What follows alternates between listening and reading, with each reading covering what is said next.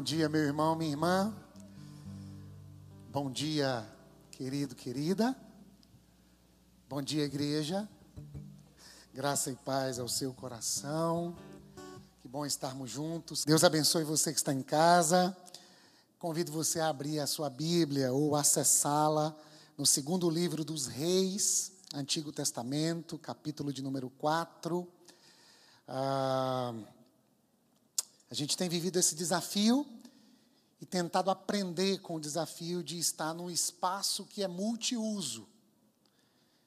Houve um tempo em que esse espaço era alugado pela nossa igreja e somente a nossa igreja utilizava, e de vez em quando havia um evento de formatura, culto ah, de gratidão por uma colação de grau, e a gente conseguia ah, prever uma série de questões. Mas agora mudou o processo. Agora, uma empresa alugou esse espaço e nós temos um termo de concessão assinado com esta empresa de usar os finais de semana.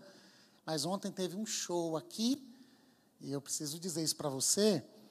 A gente fica até sem jeito de falar seu nome da banda, né? Homens de Cabaré.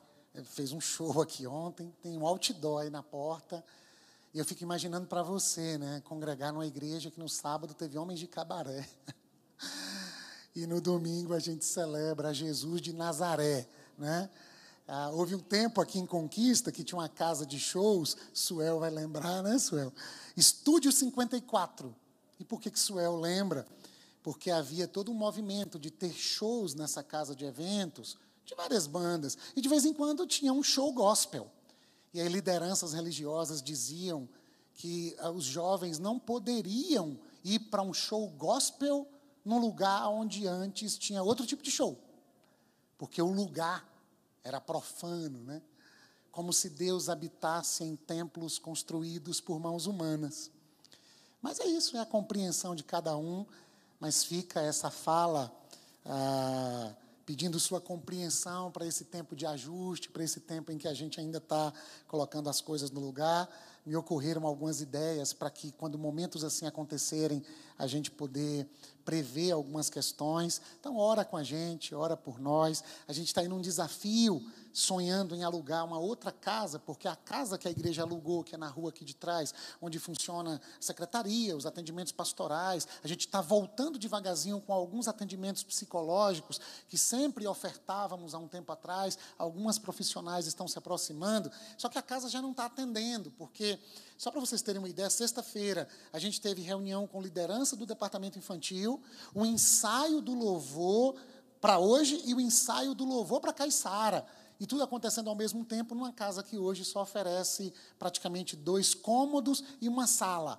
Então a gente precisa de um espaço maior, porque em abril, permitindo o Senhor, a gente quer retomar atividades com adolescentes, com jovens, com homens, com mulheres, com casais, com famílias, com idosos, e a gente precisa de um milagre de Deus para que haja um local que nos acolha durante a semana e aos domingos a gente celebra como igreja aqui nesse espaço, né? De vez em quando, depois de homens de cabaré, de vez em quando, depois dessas experiências assim. Eu passei ontem, 10 da noite, aqui na porta, o espaço ainda estava fechado, havia umas 15 pessoas na porta. Falei, o evento não vai ter quase ninguém. Aí Tati falou: não, amor, deve começar meia-noite, uma da manhã, deve começar bem mais tarde. E aí o pessoal chegou aqui hoje e se deparou com cabo, com um monte de coisa para poder colocar tudo em ordem. Mas que bom que você continua aqui, que bom que você continua do outro lado e que bom que a gente continua buscando ser comunidade de Jesus em meio aos desafios de estrutura. Amém, minha gente? Então, segundo Reis, capítulo 4, trago uma palavra devocional na manhã de hoje, a partir do verso de número 26 e uma parte do verso 26, que diz assim: Está tudo bem com você, tudo bem com seu marido e com seu filho. Há 15 dias atrás eu compartilhei alguma coisa desse texto na celebração da noite. E a gente vive essa experiência de ter uma igreja que se reúne pela manhã uma igreja que se reúne à noite, públicos totalmente diferentes, a interseção entre os públicos é praticamente zero, a não ser aqueles que servem nas celebrações, eles acabam vindo pela manhã e pela noite, especialmente a nossa turma do louvor. E, e, e como aqueles que pregam, que ministram, a gente fica com um sentimento assim, de que ah, uma parte da comunidade ouviu e outra parte não ouviu. E a gente diz, puxa, seria tão importante se a outra parte da igreja ouvisse esse tipo de reflexão. Mas aí a gente fica pensando, e para quem ouviu, ouvir de novo? Quando o culto é pela manhã, a mensagem fica gravada lá no YouTube, no canal da igreja, e algumas pessoas durante a semana vão lá e elas são também ministradas, são acolhidas pela porção do evangelho partilhada, mas à noite a gente não tem transmissão. Então aquelas palavras ficam gravadas tão somente nos corações daqueles que estavam naquele exato momento. Mas eu queria que hoje de manhã essas palavras encontrassem um lugar na sua alma, no seu coração, e eu imaginei uh, um título, um tema para essa reflexão, mais ou menos assim, né? O profeta Eliseu como paradigma para a igreja de Jesus de Nazaré. E aí, Robertinho, uh, um querido, um querido, Robson, esposo de Polly, me perguntou há um tempo atrás assim: será que daria para pregar só no Novo Testamento? Só no Novo, Nilzélia? Eu falei, cara, dá, dá. Mas dá para pregar no Antigo Testamento também? Tendo em vista as palavras do escritor aos Hebreus, que o Antigo Testamento é sombra do que haveria de vir. Então, ler o Antigo Testamento sem a luz de Jesus de Nazaré é um perigo. Ler o Antigo Testamento sem a companhia de Jesus de Nazaré, nas palavras do Antônio Carlos Costa, é como colocar uma arma na mão de uma criança. Jesus nos protege enquanto lemos o Antigo Testamento e temos ele à nossa companhia. Agora, ler o Antigo Testamento sem a luz do Novo é um perigo, porque você vai ler textos isolados, por exemplo, citando ah, outras tradições religiosas, ah, como o Alcorão, que vai propor a ideia de olho por olho, dente por dente, ou seja, eu preciso devolver na mesma moeda. E alguém já disse que se a gente colocar em prática a ideia de olho por olho, dente por dente, vai ficar todo mundo cego e todo mundo banguelo. Porque nós viveremos numa guerra constante e sem fim. Por isso que a gente precisa ir ao encontro do Antigo Testamento na companhia de Jesus e se dá conta de que a revelação bíblica, o que Deus está tentando dizer para toda a criação, especialmente para a unidade, é, perpassa por um processo gradativo. A revelação teológica é gradativa. Existe um contexto, existe uma singularidade, existe um povo, um modus vivendi, e Deus está se revelando no meio de um processo histórico. E Deus está respeitando um processo histórico, no entanto, está mostrando como é que a vontade dele deveria ser vivenciada dentro de um contexto histórico, sociopolítico e geográfico. Então, não é que o Deus do Antigo Testamento é um e o Deus do Novo Testamento é outro, é o mesmo Deus. Mas a humanidade é que vive processos diferentes, dentro de uma mesma perspectiva de distanciamento, de pecado, de ruptura para com a vontade de Deus, mas vivendo momentos totalmente diferentes. O que os nossos irmãos ucranianos estão vivendo numa guerra com os russos é um processo que não deveria mais acontecer. E eu não sei se você se pergunta como é que um cristão que ama Jesus, que quer servi-lo e que está numa conjuntura de guerra, uh, deve se portar. Como é que alguém do exército ucraniano, que serve Jesus, que fez sua oração antes de integrar as tropas, que se despediu da sua esposa, se despediu do seu filho e agora está à disposição do governo ucraniano para enfrentar uma tropa muito mais poderosa como a tropa russa. Como é ser cristão nesse contexto? Nós temos uma tendência de normatização e de legislação sobre a vida alheia, na tentativa de dizer como é que o outro deve viver a partir daquilo que lemos e de como interpretamos.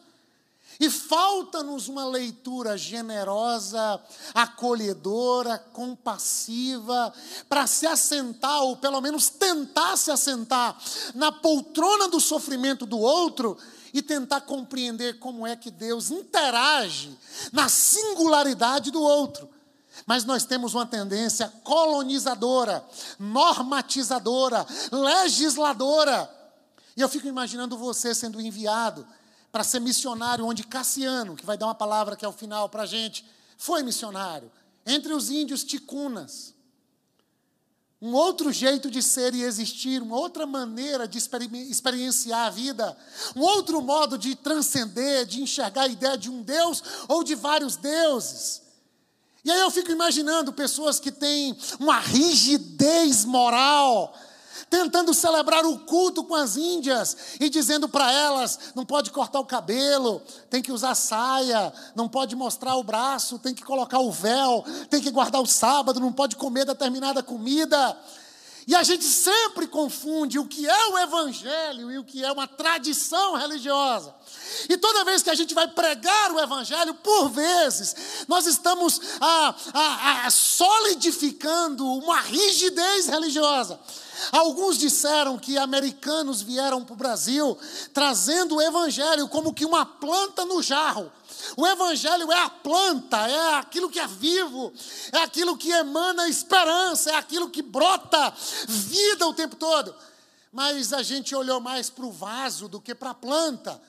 E a gente foi construindo uma experiência religiosa cristã muito mais pautada no invólucro, no vaso, no jarro, do que na planta.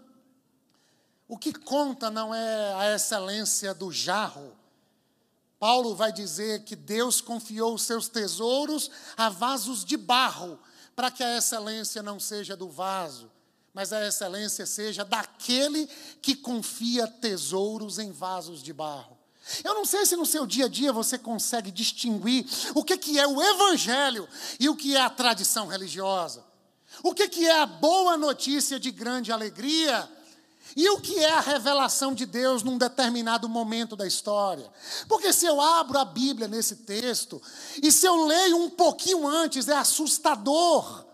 O profeta Eliseu substitui o profeta Elias, ele pede porção dobrada. O profeta Elias é arrebatado. Eliseu fica com a capa, e Eliseu que pediu porção dobrada recebeu o que pediu, e ele realiza exatamente o dobro de milagres que o profeta Elias ah, realizou. Quem era o profeta Eugênia? O profeta era a representação de Deus entre os homens, era como se fosse a boca de Deus entre as pessoas, enquanto que o profeta representava Deus diante dos homens, o sacerdote sacerdote representava os homens diante de Deus. E o profeta geralmente era um tipo de gente um tanto estranha. Uma pessoa assim, com as coisas diferentes, um jeito de ser, de existir, alguns de se vestir, de se comportar. E no capítulo 3, no finalzinho, diz que Eliseu está andando na rua, parece que ele era baixinho e ele era careca, e uns adolescentes começam a zombar da careca de Eliseu. Bullying veterotestamentário. Que bom que nós evoluímos e a gente deveria ter parado de fazer bullying e a gente deveria ter parado de responder o bullying como parece que o profeta respondeu, irmã Delvani. E é daqui que as pessoas vão tirando uma ideia de um Deus punitivo, de um Deus carrasco. E toda vez que a gente fala do Evangelho, alguém resgata assim: ah, mas não mexe com o profeta, não toque nos ungidos, não fala mal de ninguém. Por quê? Porque pode acontecer com você o que aconteceu com os adolescentes que provocaram Eliseu. E o que, que aconteceu? Eliseu amaldiçoou os adolescentes. E o texto diz que saiu da mata um monte de ursos e os ursos comeram os adolescentes. Agora você imagina reunir domingo de manhã e a gente preparar um sermão dizendo assim: cuidado com o que você pensa de mim, tá, irmão? Tem urso ali naquela mata ali da frente, tem uma, tem uma mata mais ou menos ali do loteamento Porto Seguro, viu? Cuidado com o urso. E as pessoas, embora digam, eu não acredito nisso, elas vivem com medo de um Deus que tira urso da mata e manda matar adolescente que não se comporta. E é por isso, Rebeca, que a gente cantou para as crianças e nos lembramos enquanto conversávamos essa semana. A gente cantava para as crianças e alguns ambientes ainda cantam: cuidado, olhinho com o que vê, cuidado, mãozinha com o que pega, cuidado, boquinha com o que fala. Por quê? Porque o nosso Criador está olhando para você, cuidado, olhinho o que vê. Ou seja, Deus é o Deus que manda urso comer adolescente. Se você for um adolescente que não se comporta, que não se estuda, que mente, que não vai para a escola dominical, que está se envolvendo com os colegas, está fazendo coisas erradas na escola, cuidado com Deus. Não faz barulho na igreja. Não anda na igreja. Porque um ambiente religioso é um ambiente ah, gostoso de estar, entre aspas. Porque se eu não me comportar como deveria, o nosso Criador que está olhando para você pode devorar você. Imagina ler um texto desse, bíblico, que está na Bíblia Sagrada, que é a revelação de Deus, sem a companhia de Jesus. Ah, então é um outro Deus, não é o mesmo Deus. O contexto é que é diferente. E, e, e o texto diz que as ursas saíram e comeram. Não diz assim, Deus tocou as ursas e os ursos foram lá e comeram, porque Deus tem prazer em derramar sangue de adolescente. Pelo contrário, esta Bíblia vai dizer que Deus não tem prazer na morte de ninguém. E quando a gente está numa cerimônia fúnebre e o pessoal tenta desmerecer a dor de quem perdeu seu ente querido, e começa a fazer da cerimônia fúnebre a possibilidade de vender uma mensagem religiosa. E, e eles não olham nem para quem partiu e nem para a família. E eles dizem assim: você que está aqui está preparado. Você poderia estar aqui. Você poderia estar partindo hoje. E o que tens preparado. E a família está dizendo: puxa, eu queria lembrar do meu ente querido. A gente queria trazer à memória o que dá esperança. Jesus, diante da sepultura de Lázaro, não fica amedrontando ninguém, ele chora diante da morte. E por que, que nós, da tradição religiosa, dois mil anos depois, continuamos cultivando uma ideia de um Deus que está o tempo todo nos vigiando, para que a gente acerte o caminho e depois de acertar o caminho, entremos na lógica da meritocracia. E agora a gente tem mérito diante de Deus para então sermos abençoados. Como seria ler o profeta Eliseu à luz do evangelho e traduzir a vida do profeta Eliseu como sendo algo que pudesse ser um paradigma para a igreja do nosso tempo? Passado o capítulo 3, que se Cassiano vai, que vai pregar à noite, quiser pregar no capítulo 3 dos ursos, Eliseu, fica à vontade, vai ser ótimo te ouvir. Mas eu não quero o capítulo 3 para essa reflexão, e eu não quero traduzir o final do capítulo 3 para a minha experiência do Evangelho. Porque é sombra. O que haveria de vir, veio. E o autor aos Hebreus diz: aquele que outrora falava pelos seus servos e profetas, ele agora fala através do seu filho Jesus. Ou seja, não ouçam mais Moisés, ouçam Jesus de Nazaré. Vocês ouviram o que lhes foi dito? Ah, não é que Moisés errou, é que Moisés trouxe vocês até aqui. Moisés atravessou o mar com vocês e colocou vocês diante de mim. E agora vocês vão ouvir o que Jesus de Nazaré está dizendo.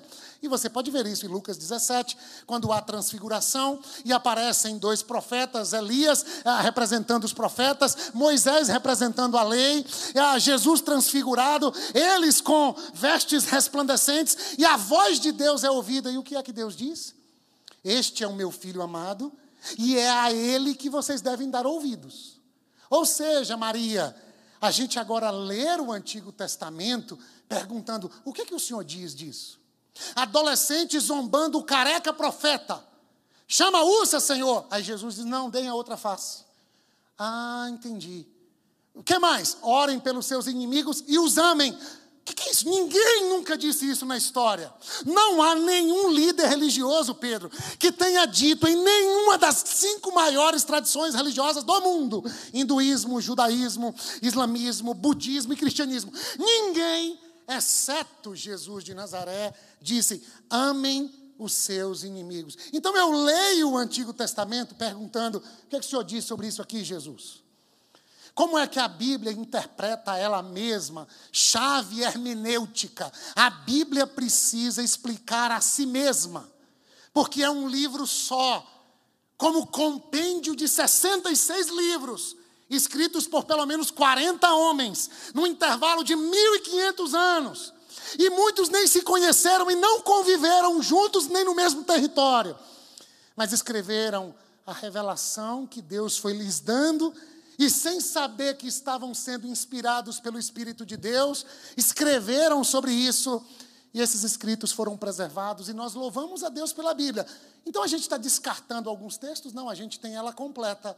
E no domingo de manhã, a gente faz menção ao capítulo 3 no seu final, a gente faz menção a uma coisa quase que de, muito difícil de entender, mas a gente convida Jesus para ler com a gente e explicar para a gente.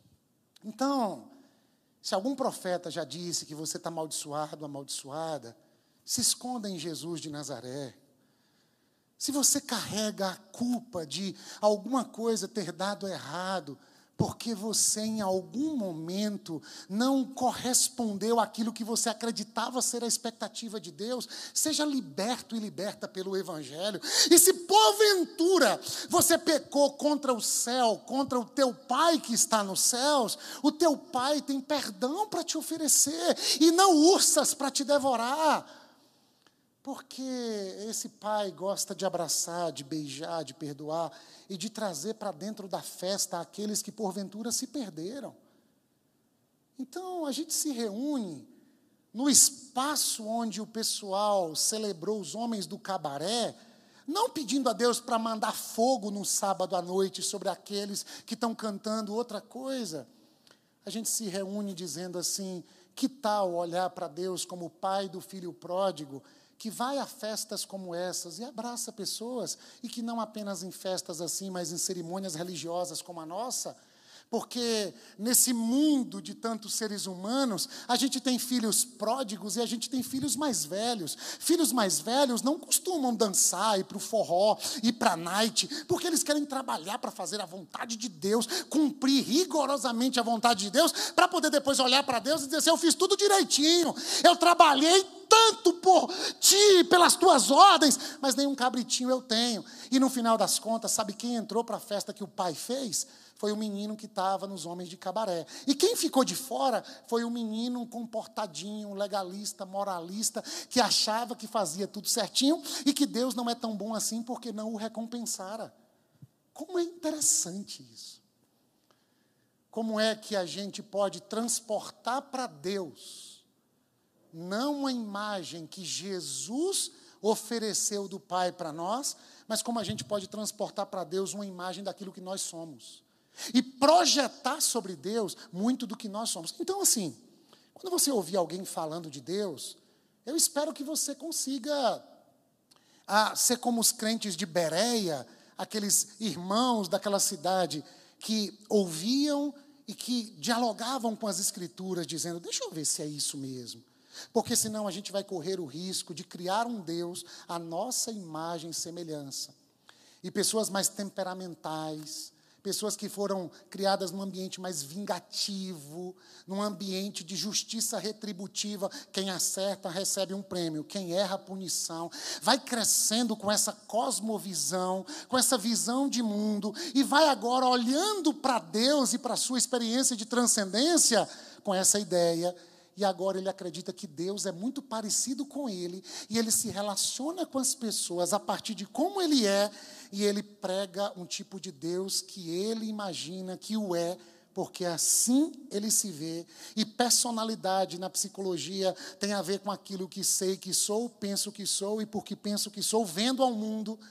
E eu imagino algumas pessoas dizendo que estão pregando o evangelho, mas elas estão vendendo sua imagem criada e distorcida acerca de Deus.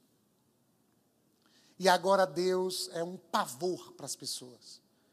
Mas, quando eu olho para o capítulo 4, eu fico me perguntando: que coisa, que paradoxo, hein? Do capítulo 3 para o 4, a gente se depara com um profeta que está diante de uma mulher que vem correndo ao seu encontro e que está aparentemente desesperada, e ele manda o seu secretário perguntar para ela: está tudo bem com você? Está tudo bem com o seu marido? Está tudo bem com o seu filho? Qual filho? Qual filho? Essa mulher é a Sunamita. É uma mulher rica da cidade de Sunem. E um dia o profeta Eliseu chega nessa cidade e essa mulher o convida para almoçar na casa dele, dela e do seu marido, que já era de idade avançada. E Eliseu participa daquela comida gostosa, daquele banquete. E aquela mulher ficou afeiçoada, dizendo: puxa vida, ele é um homem de Deus. Ele é um homem de Deus, não apenas pelos milagres que faz, mas pelo homem que o é. E outro dia Eliseu aparece na cidade, e agora não é mais a mulher que o convida. Eliseu é assim, meio que, assim, como Jesus, que diz: Ei, Zaqueu, eu vou jantar na tua casa hoje.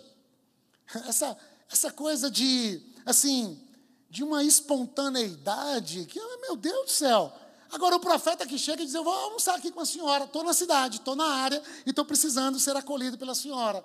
E essa experiência de estar na cidade e ser acolhido faz com que a mulher bata um papo com o marido e diga assim: Amor, a gente pode construir um quartinho aqui no primeiro andar. O quartinho para o profeta, colocar uma lamparina, colocar uma mesa, colocar uma cama, ah, e dar para ele a oportunidade de ter um lugar para ficar, enquanto cumpre o ministério aqui na nossa cidade. E o marido achou legal expressão de generosidade. Fizeram um quarto. E agora, toda vez que o profeta passava pela cidade, junto com o seu secretário Geazi, se hospedavam na casa daquela mulher. E aí eu fico pensando que essa história pode ser um paradigma para a igreja do nosso tempo.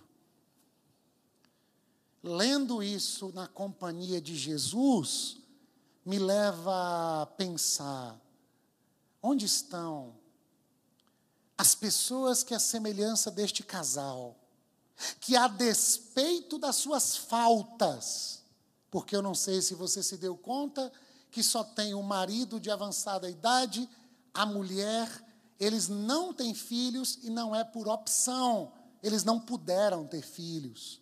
Ela era rica, mas ela não tinha filhos, mas ela tinha um coração dilatado, que consegue traduzir generosidade, mesmo não entendendo alguns infortúnios da vida, eu penso que a gente poderia ser cristãos e cristãs num mundo como o nosso, que a despeito das nossas faltas, a gente poderia abrir cômodos do nosso coração a gente poderia estabelecer pontos de contato generosos, a gente poderia cooperar com a missão de Deus no mundo. Na sua cabeça, o que, que Deus está fazendo no mundo?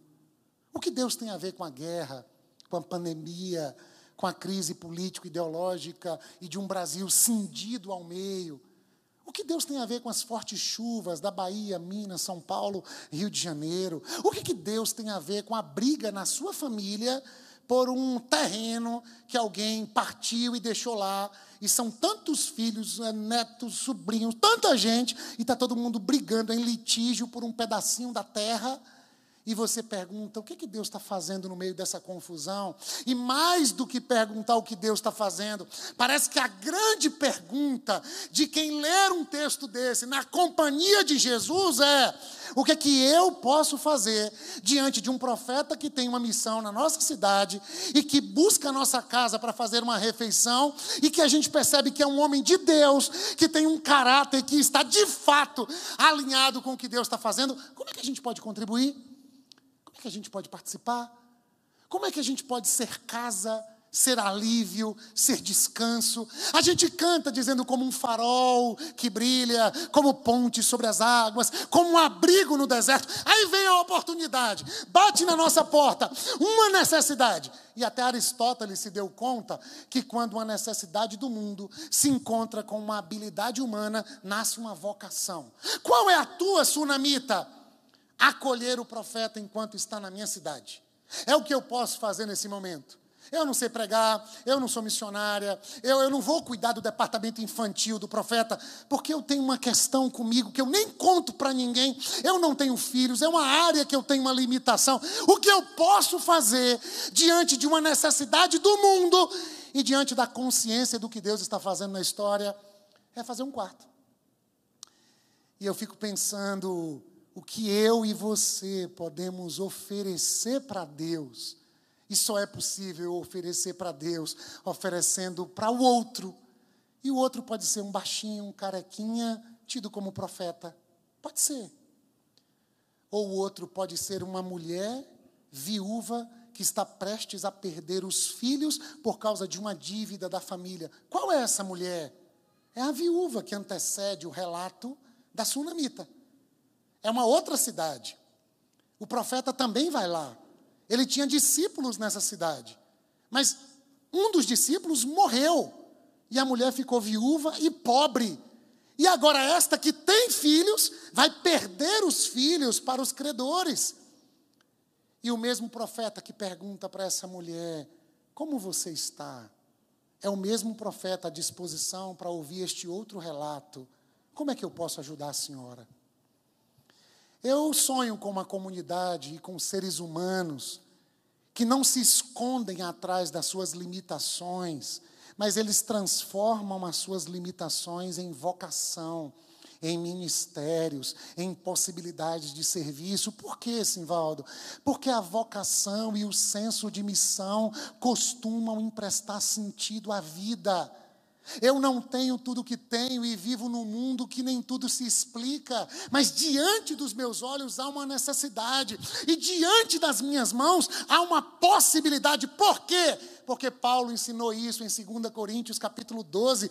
Eu deixei de olhar a minha limitação como limitação e eu passei a olhar a minha limitação como um dom como uma habilidade, como uma possibilidade, como uma instrumentalidade, até porque, 2 Coríntios 1, a partir do verso 3, diz: Bendito seja o Deus e Pai de nosso Senhor e Salvador Jesus Cristo, que nos consola em meio às nossas tribulações, para que com as consolações que temos recebido dele, possamos consolar aqueles que sofrem. Ou seja, a minha limitação pode ser a grande possibilidade de engajamento, de serviço, de expressão do cuidado de Deus no mundo.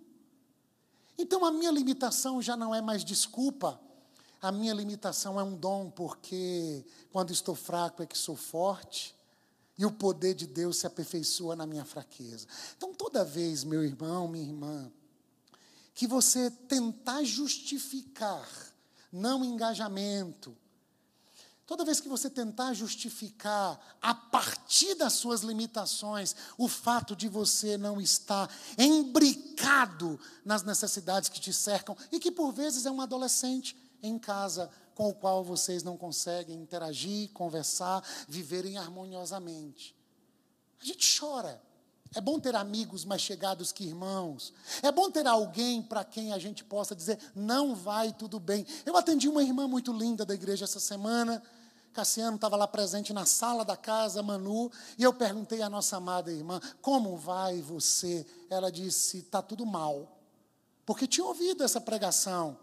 E saiu do clichê de dizer vai tudo bem, sendo que tudo vai mal, mas a gente diz vai tudo bem porque a gente tem uma sensação de que o outro não está nem aí para tudo que vai mal na nossa vida. Então a gente encontra o vizinho lá no prédio, lá no condomínio, no trânsito, tudo bem, tudo bem. Ou seja, vai tudo mal, mas eu digo que vai tudo bem. Primeiro, porque eu não acredito que você está interessado no mal que eu estou enfrentando. E segundo, porque vivemos numa cultura da aparência, onde a gente não vai ter likes, curtidas, comentários e compartilhamentos se a gente traduzir de fato quem a gente é. Então a gente precisa ter uma fake personalidade para vender ao mundo e para, mesmo estando tudo mal, parecer que vai tudo bem. Essa mulher caiu nessa cilada, tá? Porque quando o secretário pergunta, vai tudo bem com você, com seu marido, com seu filho? Ela disse, vai tudo bem. Só que quando ela encontra o profeta, ela cai aos pés do profeta e ela chora. E o profeta diz: não tire ela, porque Geazi quer tirar ela dos pés do profeta. Não, não tire ela. Ela está angustiada. E Deus não me revelou que angústia é essa. E que coisa boa saber que de vez em quando Deus dá palavra de conhecimento, que a gente geralmente chama de dom de revelação. É muito legal assim. Outro dia uma irmã me chamou aqui atrás, falou: eu estava aqui aflita, e veio uma irmã e me abraçou aqui atrás e me trouxe uma palavra de Deus de conhecimento. Uma, um mistério que só Deus sabia e por isso compartilhou. Que lindo! Mas que bom saber que eu não preciso ter relações com as pessoas com medo de que Deus fique mostrando tudo que acontece comigo para outra pessoa.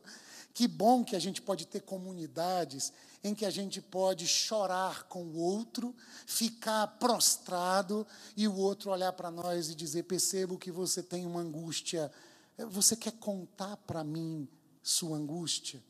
Me permita uma autorreferência. Nós estávamos ontem em Caiçara e o louvor começou muito lindo. Um calor que parecia que tinha um sol para cada cabeça. E um, um, homem, eh, cabeludão, se aproximou de um muro e ficou uma sombrinha naquele muro que só dava praticamente ele. E eu fui ali cantando, é, Pedro ainda disse para mim: aproxima lá do palco, daqui a pouco é você. Mas eu fiquei com a vontade de me aproximar daquele homem, e eu me lembrei de Natanael, debaixo de uma árvore, numa sombra, e Jesus diz: Eu vi o que você estava fazendo debaixo da árvore. Até hoje a gente não sabe o que Natanael estava fazendo debaixo da árvore. Eu fiquei com essa loucura na minha cabeça, falei: Vou me aproximar daquele homem. O nome dele é Sinho. E aí perguntei o nome dele, a gente cantou, ele abaixou a cabeça, 28 anos, cinco filhos, e ele assim de cabeça baixa e tal. E eu fiquei assim com um negócio com ele, bati um papo. Terminei de dar uma palavra, voltei para lá. E Divone estava lá do lado. E tinha um trem no meu coração, assim, dizendo: esse cara está tentando falar para Deus alguma coisa. Esse cara está tentando se libertar de alguma coisa. Esse cara está com um trem dentro dele que ele não está conseguindo lidar. E eu perguntei: posso orar por você? Divone do lado, Divone está ali. Eles podem. Falei, mas tem alguma coisa assim que você quer falar para Deus? Ele tem. Alguma coisa que você quer pedir para Deus? Tem. Saúde. Você está doente? Falei, não. Falei, ah, você quer saúde, assim, que saúde só Deus pode dar. É saúde. Falei, mas tem mais alguma coisa, não tem? Tem. Falei, quer partilhar? Não. Falei, você acha que Deus sabe? É, Deus sabe. Mas tem, tem. Então vamos orar. Então vamos orar. Então, Há momentos que parece que Deus traz à tona o que é necessidade de Sinho ou da mulher sunamita. E há momentos em que a gente está diante de uma angústia e o que mais a gente precisa não é de um dom extraordinário de revelar o que está acontecendo com o outro, mas da capacidade de acolher o outro em sua dor e perguntar para o outro: como é que eu posso ajudar a senhora nessa angústia? Como é que eu posso ajudar a senhora nessa crise financeira e nesse momento que a senhora está prestes a perder os seus dois filhos? Tamanha a dívida que a sua família tem. Eu sonho com uma comunidade acolhedora. Eu sonho com uma comunidade de gente ferida pela vida, mas que a ferida, trocadilho, não produza a ida da fé. Fé, herida, mas que a ferida não produza a ida da fé. Tem ferida sim, mas a fé continua aqui. E se eu não consigo resolver a minha demanda de ter um filho, tendo em vista que o meu marido já é velho, eu ajudo a quem está cooperando no reino de Deus e eu me lembro das palavras de Jesus em Atos 20, 35, que é melhor dar do que receber. E uma alegria não substitui uma falta, mas uma alegria se faz encorajamento para lidar com a falta. E você não se deu conta ainda de que essa mulher que não tinha filho hospedou o profeta, e eu estou terminando, e o profeta, um dia deitado, descansando, o texto diz que ele chegou cansado, ele foi lá para o quarto, enquanto está descansando, que coisa bonita, né?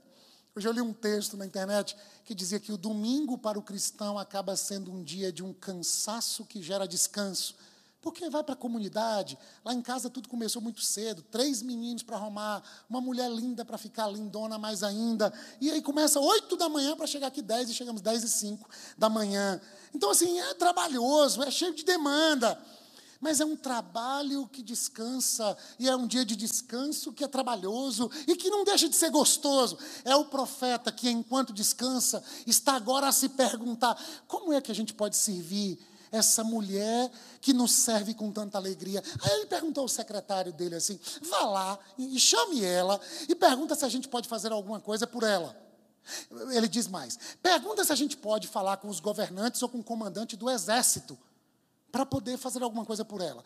E aí, num momento desse do nosso país, tanta confusão acontecendo, eu sonho com uma igreja que dialogue com o poder público, que manda cartas da aliança evangélica para o poder público da nossa cidade, dizendo: a gente precisa da escola de Caiçara, a gente precisa do posto de saúde de Caiçara, a gente precisa aí de uma equipe para nos dar uma força. E a gente precisa disso não é para cuidar dos nossos interesses institucionais. A gente precisa disso para cuidar de uma mulher que tem uma demanda e que já faz tempo que não passa por uma ginecologista. E a gente vai precisar usar a maca do posto para a ginecologista que vem de Salvador atender gratuitamente e apontar caminhos de vida diante da necessidade do outro. Esse é o Deus que se preocupa com o outro de maneira integral. É isso que Eliseu está postulando. Como é que a gente pode atender uma necessidade desta cidadã de Sunem, inclusive levando em consideração que essa mulher tão preciosa precisa também ser cuidada pelas instâncias que foram postas para cuidar da sociedade, dos cidadãos da cidade. Essa é a relação da igreja com a política. A igreja não se partidariza. A igreja não tem políticos de estimação. A igreja não tem um viés ideológico porque ela tem um viés do evangelho. E o evangelho tem supremacia sobre toda e qualquer ideologia. Se as ideologias têm alguma coisa que sinalizam o evangelho, a gente diz legal, maravilha, essa ação aí é ótima e a gente bate palma. Interessante, nós abençoamos esta ação governamental. Agora, se o viés político-ideológico tem algo que gera morte, fomenta a desconexão entre seres humanos, patrocina a guerra, a maldade, a corrupção, a igreja é profética e ela diz: Deus não aceita isso. Deus é o pai do órfão, da viúva, do estrangeiro e do pobre, e a gente não aceita esse negócio. Então, uma comunidade que dialoga com o poder público para o bem de toda a gente e não para o bem das suas agendas ou interesses institucionais. Que seja assim na igreja de nosso Senhor e Salvador Jesus Cristo. Mas olha o que a mulher respondeu rica, tinha uma família na cidade, e ela disse: Não, não, não preciso de nada, não. Eu sou cuidada pela minha família. Eu vivo em torno de gente querida. Eu estou bem, eu não preciso de nada. Que bonito. Eu não estou oferecendo para você um quarto profeta para que você retribua a mim com bênçãos ou com alianças políticas, ou com benefícios próprios. Eu não estou na lógica de quem merece e quem não merece, não. Eu fiz com dadivosidade, generosidade, liberalidade. Deus ama quem dá com alegria, eu dei com alegria, sem nenhum interesse em troca.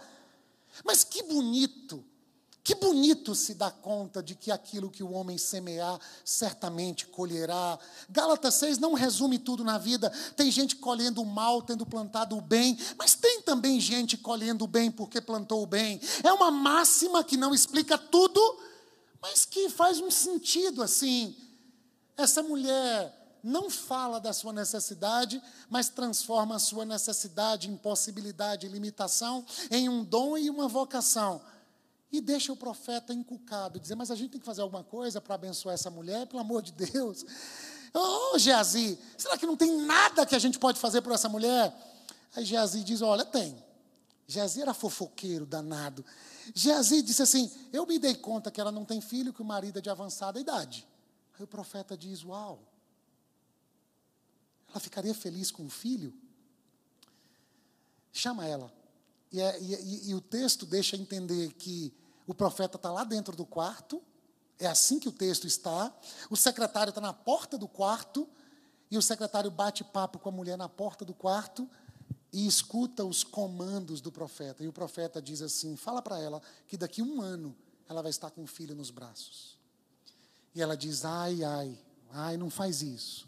Não me venda falsas esperanças. E aí, Rose, eu quero sonhar com uma comunidade que não fica lançando palavras ao vento, não fica vendendo esperança para as pessoas que vivem num mundo marcado pelo sofrimento palavras afirmativas. Você vai prosperar, vai dar tudo certo. Numa multidão de 200, 300 pessoas, aquele que está com o microfone na mão se acha detentor do poder e fica vendendo esperanças. Eu trabalhei num bairro muito pobre da nossa cidade e eu via os meninos num campo procurando uma bola para brincar.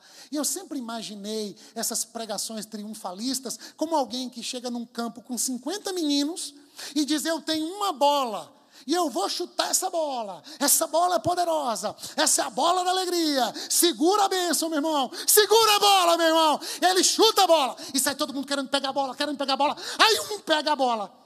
E aí este que pega a bola, este que deu a bola, leva ele para um palco e diz: Conta como você pegou a bola. Como foi a oferta que você deu para pegar bola? Fala o tamanho do seu pulo, fala do seu engajamento, fala da campanha que você fez de fortalecimento das panturrilhas para pular mais alto que todo mundo para pegar bola.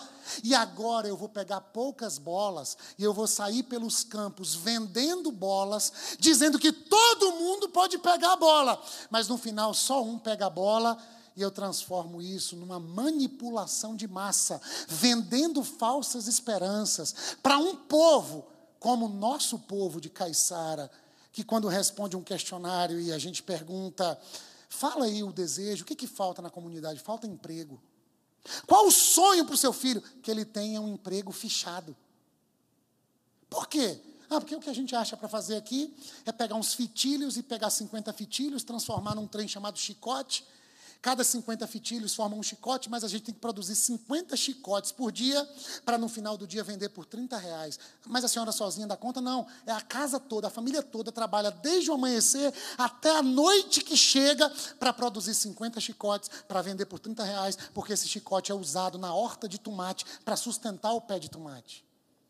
30 reais, se trabalhar 30 dias, dá 900 reais.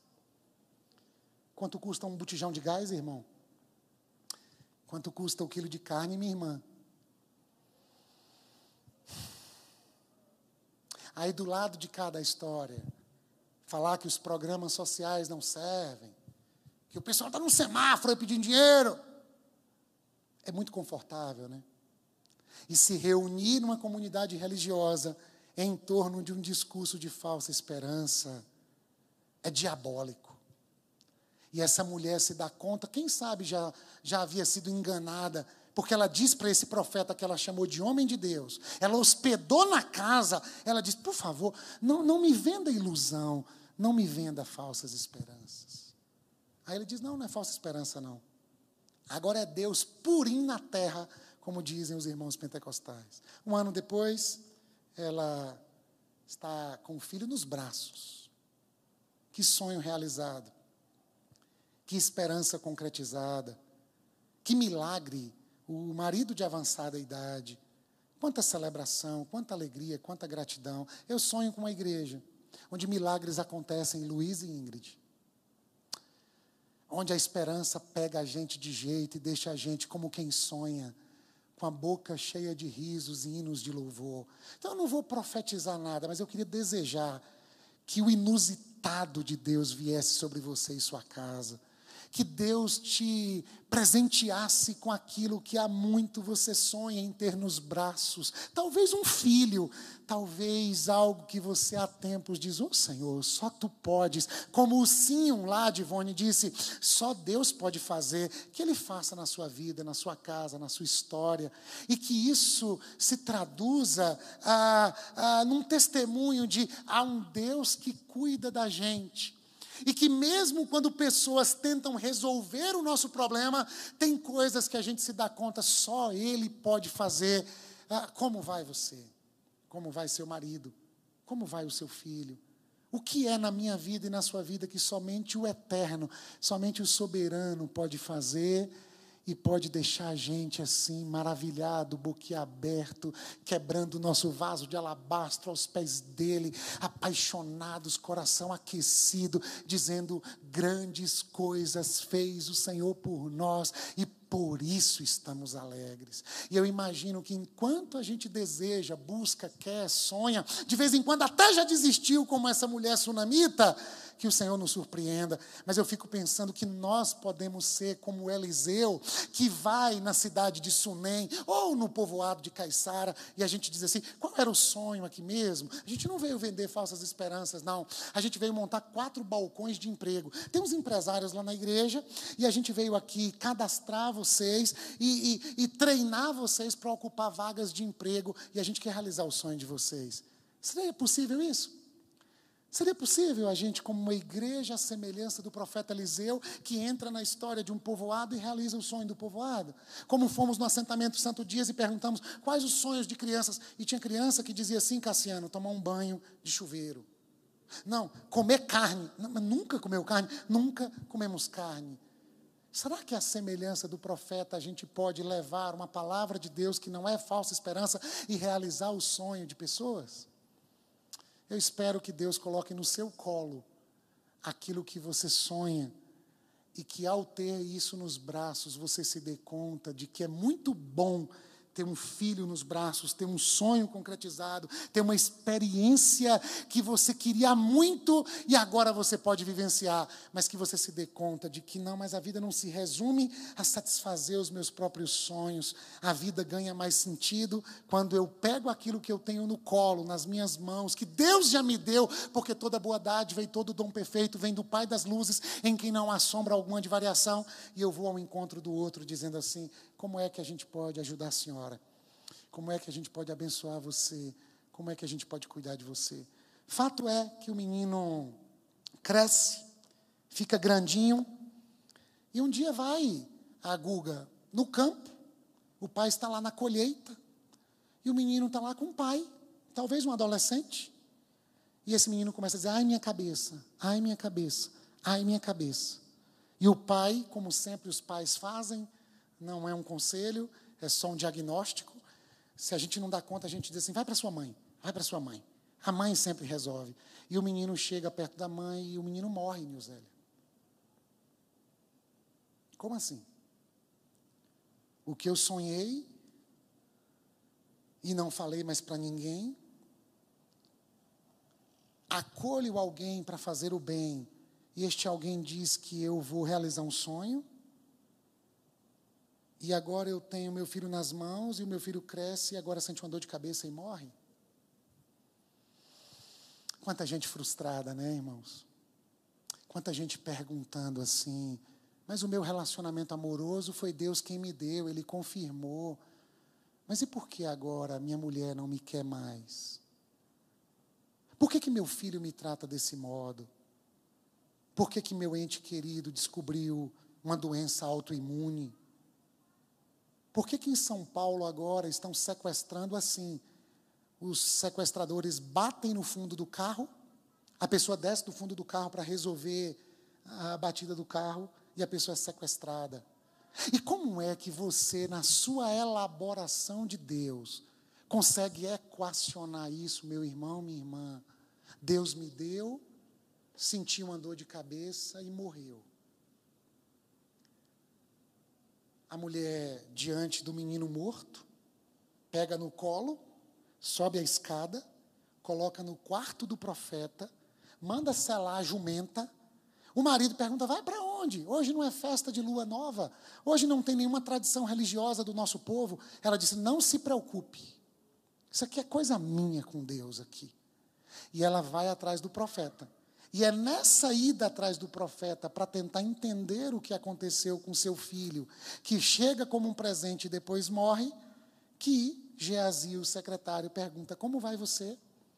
Como vai o seu marido? Como vai o seu filho? Como é que ela respondeu, irmã Eliane? Ela respondeu: Vai tudo bem.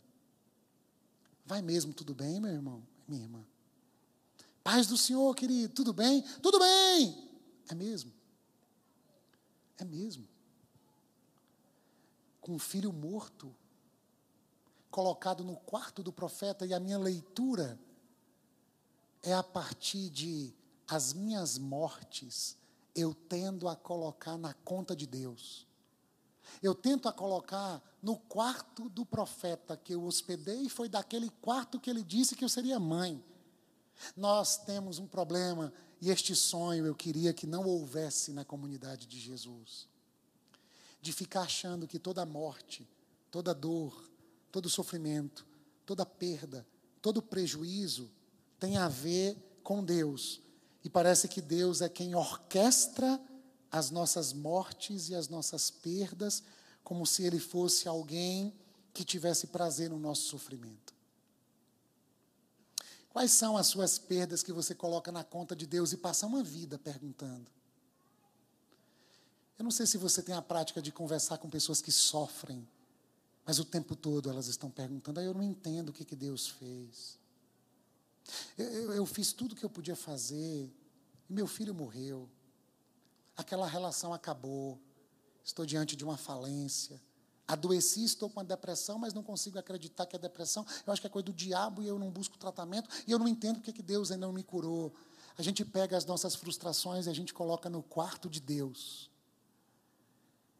E se Deus é aquele que gera o meu sofrimento, eu não quero mais entrar no quarto, fechar a porta, falar com meu pai que me vê em secreto, para que o meu pai que me vê em secreto recompense o meu coração, dizendo que ele é pai nosso e que ele é santo, que ele não faz o mal.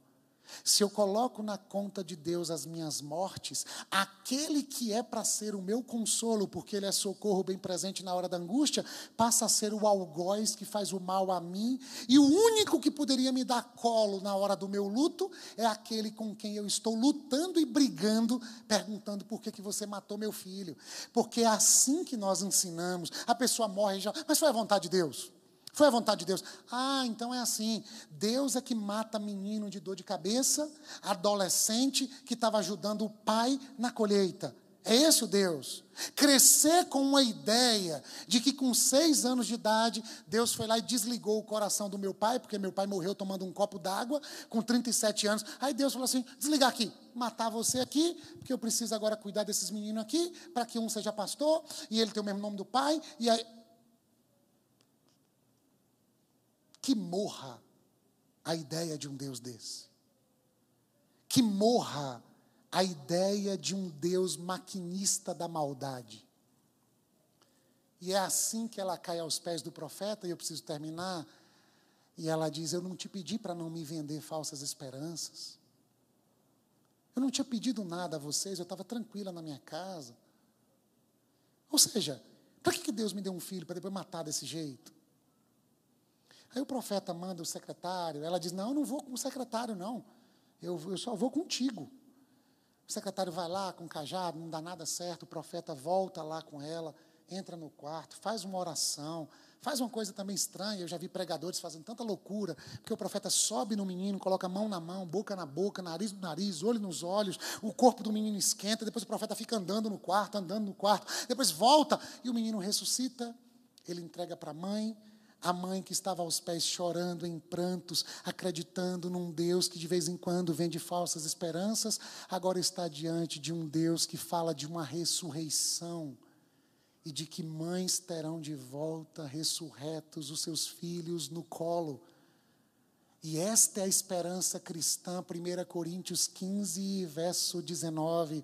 Se a nossa esperança em Cristo for apenas para esta vida, somos de todos os homens os mais infelizes. Mas Jesus, o meu irmão, morreu, disse Marta e disse Maria, e Jesus disse: Mas o teu irmão vai ressuscitar.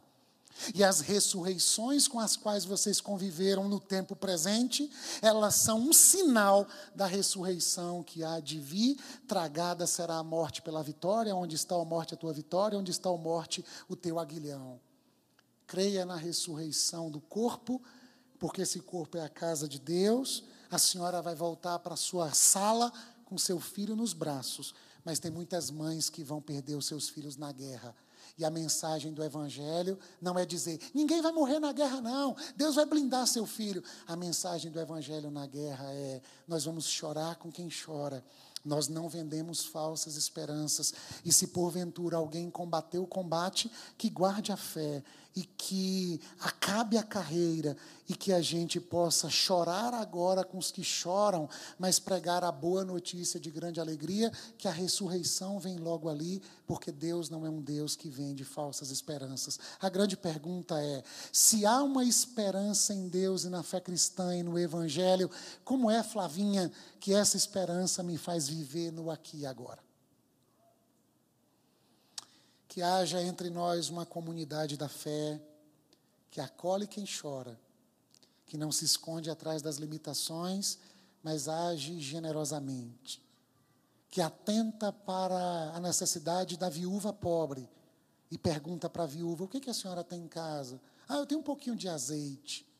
Então pega vasilhas das suas amigas, vizinhas e começa a derramar o azeite e você vai pagar a sua dívida, porque nós acreditamos numa comunidade da honestidade.